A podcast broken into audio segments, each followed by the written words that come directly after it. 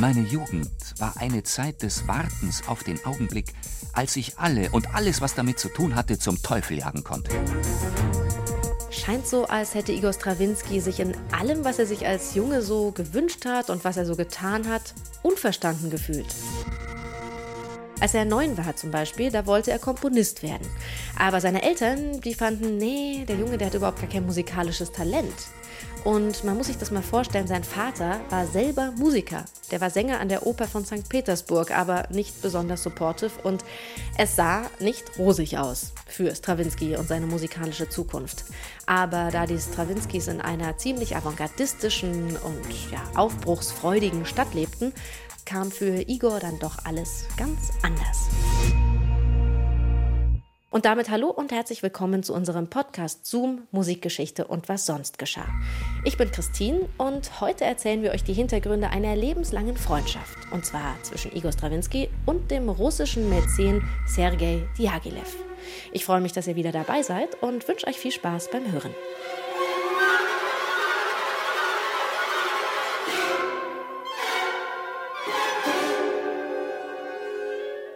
Meine Jugend war eine Zeit des Wartens auf den Augenblick, als ich alle und alles, was damit zu tun hatte, zum Teufel jagen konnte. Igor Strawinskys Vater war erster Sänger an der Oper St. Petersburg, die Familie wohlhabend. Doch Igor fühlte sich in allem, was er tat und wünschte, unverstanden. Die Eltern sahen kein besonderes Talent in ihm und deshalb keine Notwendigkeit, ihn musikalisch zu fördern. Dabei wusste Igor schon mit neun Jahren, dass er Komponist werden wollte und kämpfte um jede Unterrichtsstunde. Andererseits hatte Strawinski das große Glück, Anfang des 20. Jahrhunderts in St. Petersburg aufzuwachsen, einer Stadt voller Dynamik, in der sich die russische Avantgarde formierte. Motor dieser Gruppe, die sich Welt der Kunst, Mir Iskustva nannte, war Sergei Diaghilev. Ein vor Energie strotzender Impresario, der die geniale Gabe besaß, die bedeutendsten Künstler um sich zu scharen. Er organisierte im Ausland bahnbrechende Ausstellungen, Konzerte und gab ein Kunstmagazin heraus. Seine größte Leidenschaft gehörte jedoch der Musik und seiner Tanztruppe, den Ballet Russe. Strawinski, den seine Eltern zwangen, Jura zu studieren, der aber regelmäßig Kompositionsunterricht bei Rimski-Korsakow nahm, fühlte sich zu Diaghilev magisch hingezogen. Wenn er nur einmal für ihn und seine Ballet Russe komponieren dürfte. Bald sollte er die Chance seines Lebens bekommen. Diaghilev wollte im Mai 1910 ein neues Stück in Paris uraufführen. Ein Ballett, das von einem russischen Fabelwesen erzählt, dem Feuervogel. Mit seinem Choreografen und Solotänzer Fokin entwickelte Diaghilev das Libretto. Dem jungen Strawinski erzählte er von seinen Plänen. Doch den Auftrag für die Musik vergab Diaghilev an Anatol Jadow, seinen alten und geschätzten Harmonielehrer. Wir alle betrachten sie als unseren führenden Komponisten mit dem unverbrauchtesten und interessantesten Talent. Zum Glück wusste Strawinski nichts von dem entgangenen Auftrag und begann, inspiriert durch Diaghilevs Erzählungen, zu komponieren. Diaghilev hingegen wartete gespannt auf Ljadows Musik. Fünf Wochen, sechs Wochen. Als in der siebten Woche immer noch nichts kam, besuchte er schon etwas besorgt seinen Komponisten, um zu erfahren, wie dessen Arbeit vorangehe und er bekam die Antwort: Sehr gut. Ich habe schon das Notenpapier gekauft. Diaghilev traf der Schlag. Das Theater in Paris war gebucht, die Tänzer mussten mit den Proben beginnen, und noch nicht eine Note stand auf dem Papier. Diaghilev erinnerte sich an Igor Strawinski, rief ihn an und musste zu seinem großen Erstaunen feststellen, dass Igor bereits die ersten Stücke für den Feuervogel komponiert hatte.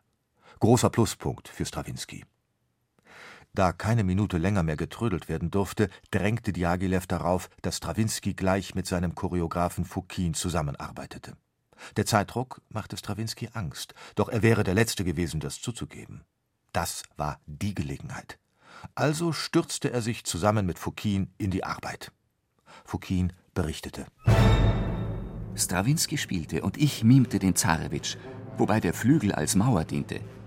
Strawinski sah zu, begleitete mich mit Takten der Zarewitsch-Melodie und spielte geheimnisvolle Triller als Hintergrund, um den Garten des unheimlichen, unsterblichen Kastscheis heraufzubeschwören.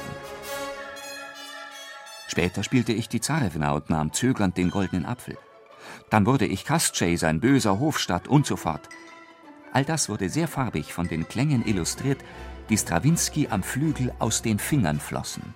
Strawinski sah seine Arbeit mit Fouquin nicht ganz so euphorisch, aber sie sollte eine prägende Erfahrung für ihn sein. Ich mag exakte Forderungen. Trotz seiner ermüdenden Predigten, die er bei jedem Zusammentreffen wiederholte, brachte Fouquin mir viel bei, und ich habe seitdem mit allen Choreografen auf diese Weise gearbeitet.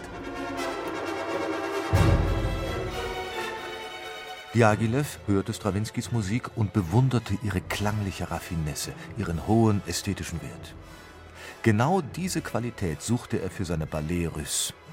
Jeder Probentag endete seitdem für Strawinski bei einem ausgewählten Essen mit dem begeisterten Diaghilev. Zum ersten Mal in seinem Leben fühlte sich Strawinski glücklich, aufgehoben und anerkannt. Er war der Erste, der zu mir kam. Er ermutigte mich bei meinen Anfängen und unterstützte mich in seiner wirksamen, fördernden Weise. Er liebte meine Musik, er hatte Vertrauen in meine Entwicklung, und darüber hinaus wandte er alle seine Energie daran, meine Gabe der Öffentlichkeit zugänglich zu machen. Die Premiere in Paris wurde ein rauschender Erfolg und Strawinskys Durchbruch.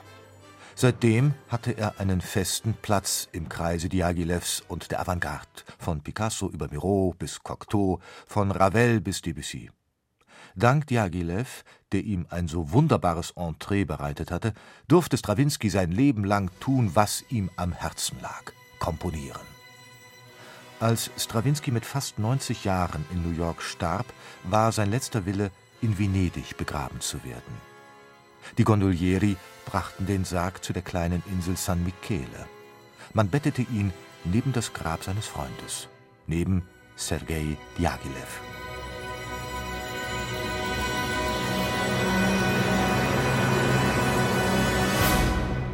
Eine echte Musikerfreundschaft. Davon haben wir euch heute erzählt. In Zoom, Musikgeschichte und was sonst geschah. Und das gibt es immer samstags neu in der ARD-Audiothek und überall, wo es Podcasts gibt. Und nächste Woche geht es dann um den Sänger Ernst Kraus. Der ist im Brauereigewerbe groß geworden und sein stimmliches Talent hat er im kaufmännischen Gesangsverein entdeckt. Ja, das gibt's wirklich sowas.